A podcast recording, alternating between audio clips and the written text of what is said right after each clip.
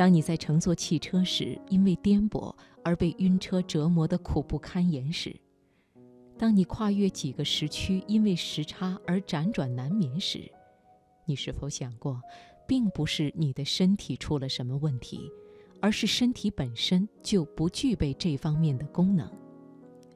好，今晚首先开始的读热点，请你听袁月的文章《聪明而又愚蠢的人体》。选自《三联生活周刊》。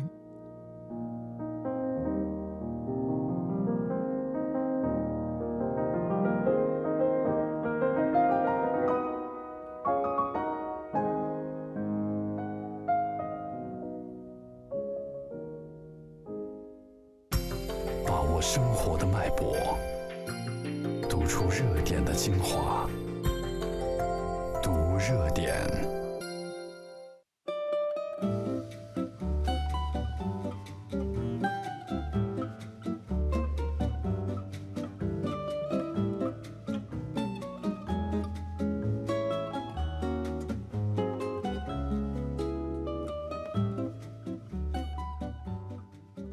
走路看似简单，其实却是一项很难模仿的高超技能。走路时，人的身体不断地向前倾斜，双腿及时地交替向前迈出，保持身体的动态平衡；脚掌则依次蹬地，提供向前的动力。整套动作看似一气呵成，毫不费力。但其实背后需要大量精确的计算，差一点都很难完成。那么，走路到底有多难模仿呢？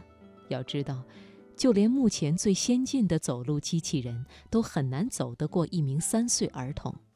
所以，人体是一架天生的走路机器，多年的进化把很多与走路有关的功能固化在了人类的基因组当中。我们一生下来就具备了走路所需要的绝大部分先决条件，所以只要稍加练习，就可以掌握这项绝技了。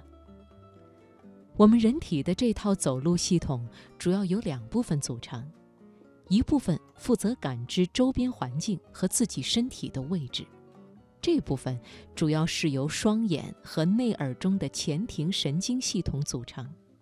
另一部分负责执行走路这一动作，人体的大部分肌肉、骨骼和肌腱都需要参与。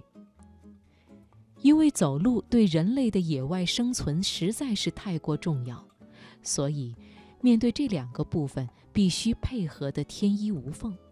但是现代人发明了一样东西，却最终把两者的联系打破，这就是汽车。人在坐车的时候，双眼看到的是不断向后移动的景观。通常情况下，这样的景观意味着我们正在走路，所以人体内和走路有关的整套系统都做好了开工的准备。但是内耳中的前庭神经系统却感觉不到这种移动，始终显示身体是静止的，没有失去平衡。于是双方便产生了冲突。而通常情况下，人体只有在中毒，比如吃了某种毒蘑菇之后，才会出现这种冲突的现象。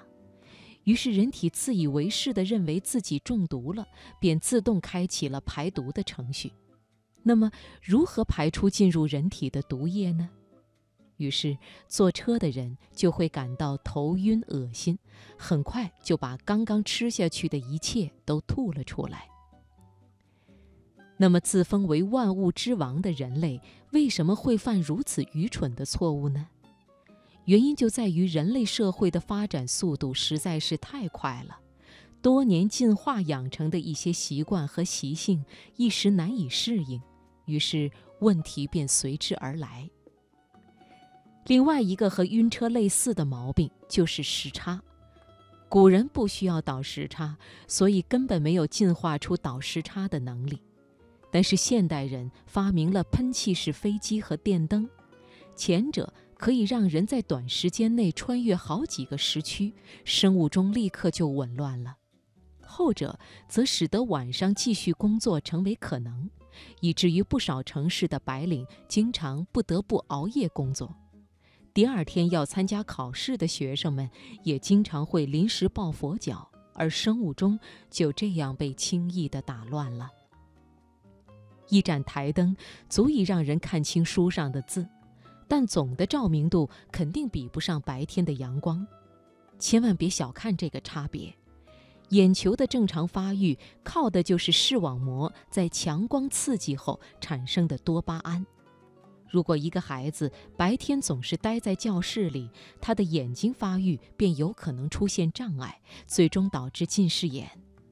越来越多的证据表明，孩子户外活动的不足才是导致近视眼的主因，而看书太多并不是问题。古时候的孩子大部分时间都在户外。所以，我们的眼睛并没有学会习惯屋檐下的生活。林林总总说了这么多，都是在提醒我们：一个现代人必须时刻意识到我们自己身上所保留的祖先印记，并且努力克服其中错误的成分，否则的话，就有可能让我们大吃苦头。